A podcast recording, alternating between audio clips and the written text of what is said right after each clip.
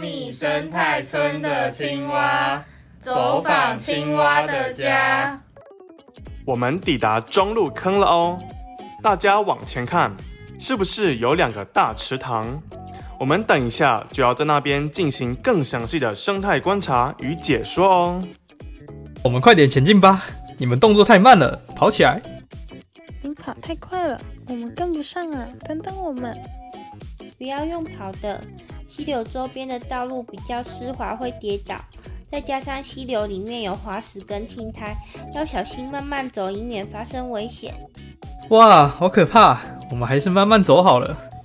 大家小心脚步，一个接一个慢慢走哦。诶，仔细听，石堆旁有阵阵青蛙鸣叫的声音。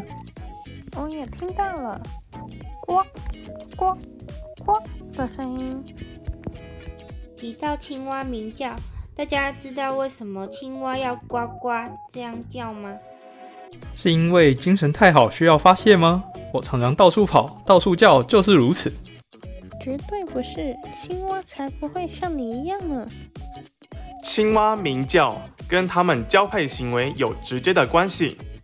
雄蛙可借由鸣叫吸引雌蛙的来到，雄蛙叫声愈大，愈容易得到雌蛙的青睐。然而，雄蛙的叫声也是。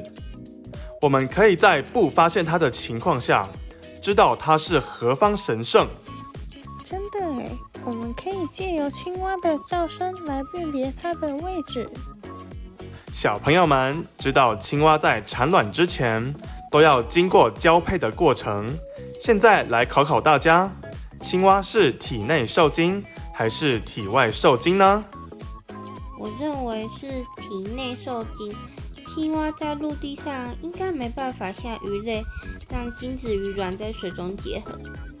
两栖类的青蛙没有交配器官，受精的方式是体外受精。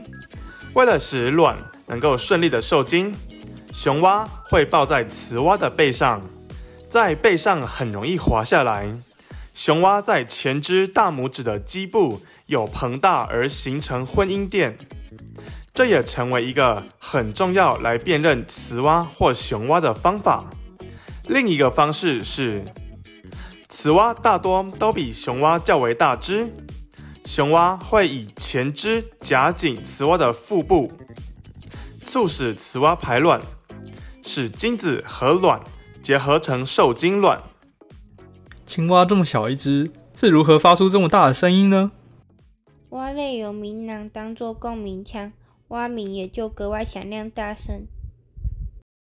青蛙的鸣叫方法相当特别，我抓刚刚发现的泽蛙来跟大家讲解。大家看着我指的部位，公蛙在发音之前，它会先吸一口气到肺部，把肚子鼓起来，然后腹部缩小，把肺部的气体挤压到咽喉，在此震动声带发出声音，最后声音及气体一起被送到位于喉部下方或侧面的鸣囊。气体将鸣囊鼓大，成为声音的共鸣腔，然后扩散出去。直接观察青蛙能更容易的理解呢。大家可以轻轻触摸青蛙的皮肤，感受一下。摸起来真的会滑滑水水的。青蛙的前肢真的有类似吸盘的垫诶，可以想象它是如何稳固自己在母蛙身上。能直接触摸到青蛙，真的好有趣哦！这样更能理解瓜老师讲解的青蛙特征。小朋友听完这么多介绍，也看到好多种青蛙了，请大家一一分享自己印象最深刻的青蛙给同学和瓜老师吧。我我要先分享，那就由小光先开始。我印象最深刻的青蛙是金线蛙。它拥有强而有力的四肢，可以跳得飞快，但还是被我发现了啊！哈哈哈哈！小光能发现金线蛙，真的蛮厉害的。接下来轮到罗拉，请你来跟大家分享哦。嗯，我能想到的是小雨蛙，因为它小小只的，超可爱的，而且借由认识小雨蛙，我们学到新的一种生物命名方式。我记得是姓氏命名法，以采集者的姓氏，或是献给某位生物学家的姓氏来为生物命名。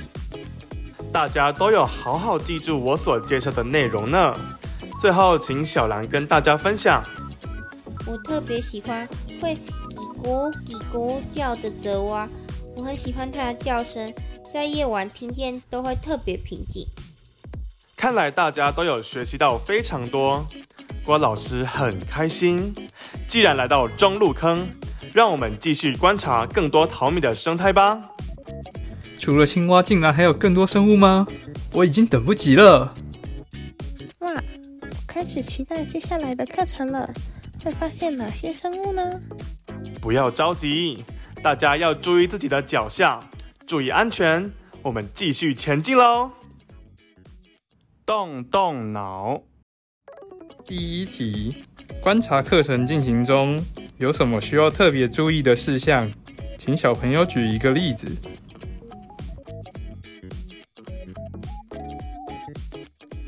第二题，青蛙的交尾方式是什么？是体内受精还是体外受精？